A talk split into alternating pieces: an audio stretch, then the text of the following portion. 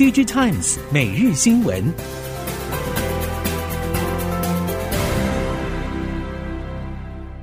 听众朋友好，欢迎您再度收听 DigiTimes 每日新闻，我是谢美芳，带您关注今天的科技产业重点新闻。首先要关心的是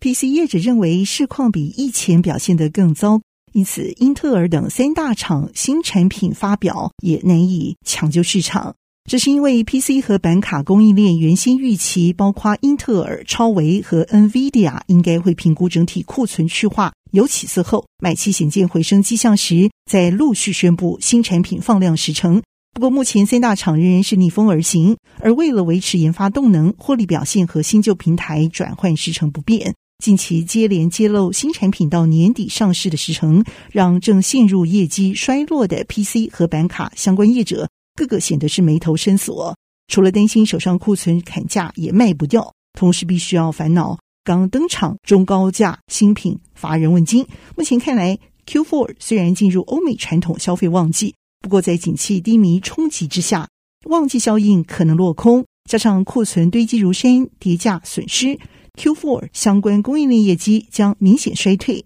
明年上半年也不会有明显的好转迹象。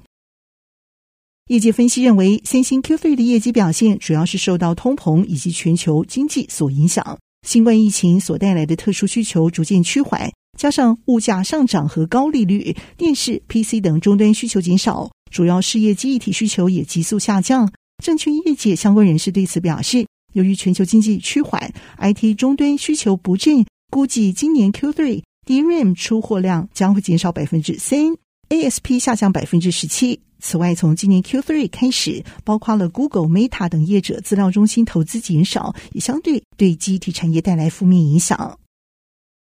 国内广达等多家供应商向客户争取库存金额分摊。长期以来并没有获得好的效果，曾经传出有意要诉诸法律。不过业界认为，对代工厂来说，客户的关系是维系订单重要的条件。其实该项金额并不低，放到整体存货金额中，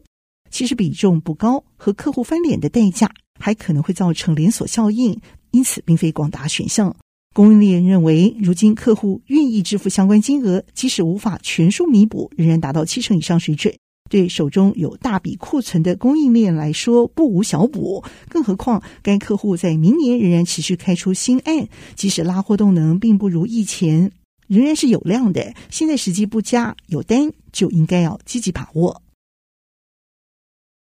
继续关心车用市场表现，印度经济环境目前已经逐渐恢复正常，塔塔自然必须为了未来成长而加强布局。以供应链来说，塔塔手中半导体供应链的韧性，花费大把时间研发替代品，希望可以让解决方案更加完善。而不论是库存或是进货管理，也需要另外导入新的思维，以力找出新的平衡点。在供应商部分，塔塔进一步也检视了 Tier One Two 的进货状况表现，而且也格外关注回应需求速度，有赖于调整厂房设备和这些重塑供应链等作为。塔塔预期产能可以进一步提高，也持续开发出新的技术应用。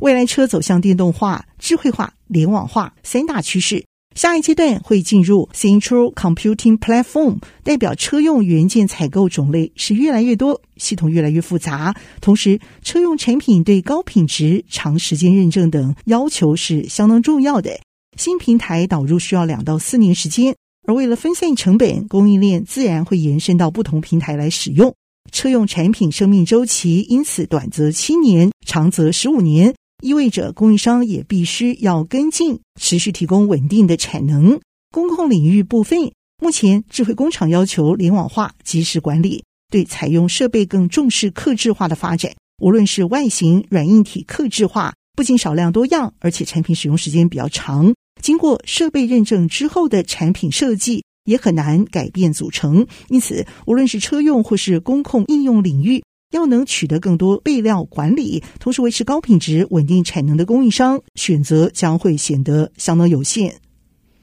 根据 CNBC 报道表示，加拿大新创 Transpart 日前公开最新的高速磁浮列车计划构想，将会采用全电力驱动，透过连接电网产生磁场，以无线方式直接对列车供电。全长八十二英尺的车厢会以磁浮形式运行，时速大约达到六百二十一英里，行进速度是目前一般高铁三倍，甚至超越一般商用客机的飞行速度。这项列车计划目前仍然是处于概念发想阶段，不过 Transpod 表示，目前设想是现在加拿大的爱德蒙顿和卡加利两座实际相隔一百七十五英里的城市之间。建造出一段大约两百英里长的真空轨道，到时候车班预计每两分钟发车一次，每趟可以运载五十四名乘客和十吨货物，车行时间维持四十五分钟，车票价格可以比飞机票节省约百分之四十四。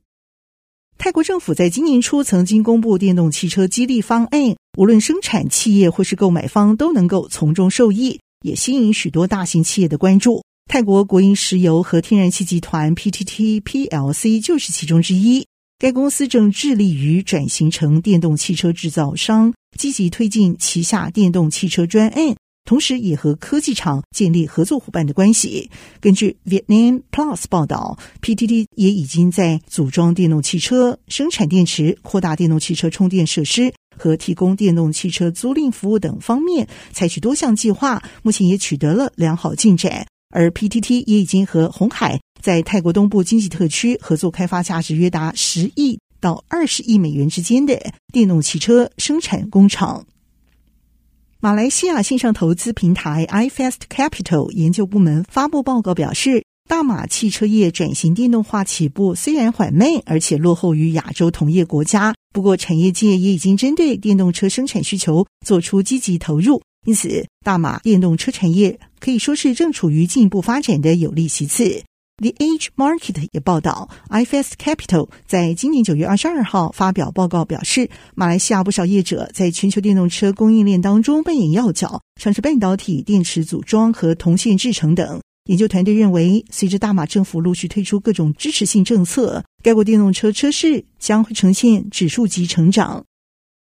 Google 会在十月六号举行产品发表会，新款手机 Google Pixel 7、7 Pro、Pixel Watch 以及新的智慧家庭产品都会一并登场。早在五月 I/O 大会上，Google 就已经试出手机和手表外观，最近还发布宣传影片为发表会暖身。根据 Tom's Guide 等报道表示，Pixel 7系列所搭载的 Tensor G2 SoC 依然是采取二加二加四配置，包括双核 ARM Cortex X1、双核 ARM Cortex A 七十六以及四核 Cortex A 五十五。Tensor G2 整体跑分表现较前代来得好，效能提高。Google 也将持续强调 Sensor G2 会带来更强大的影音效果，同时提升语音辨识功能和安全度。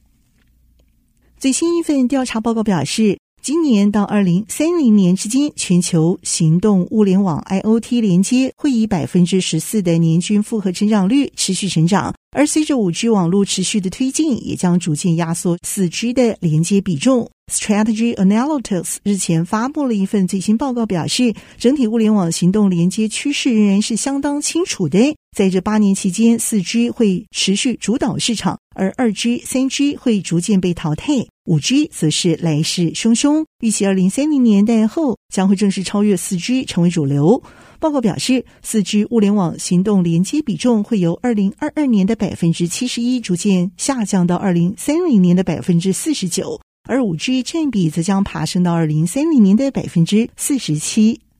Sony PS Five 游戏机更新版的 CFI 一二零二设计上是更轻巧了，主要的关键就在于处理器采用超微新款，是由台积电 N 六制成所量产的半克制化系统单晶片，这是同一世代三大游戏机当中首款采用六纳米晶片的产品。外界对此观察，其他电子装置制造厂商在处理器采用新制成时，一般会同时针对装置来改进许多设计。相较之下，游戏机产业特殊之处就在于倾向避免在同一代产品当中进行太大的效能改进，因此 PS Five 这一次缩小裸晶尺寸主要的目的，可能就在于降低物料成本。以上科技产业新闻由 DigiTimes 电子时报提供，谢美芳编辑播报，感谢您的收听。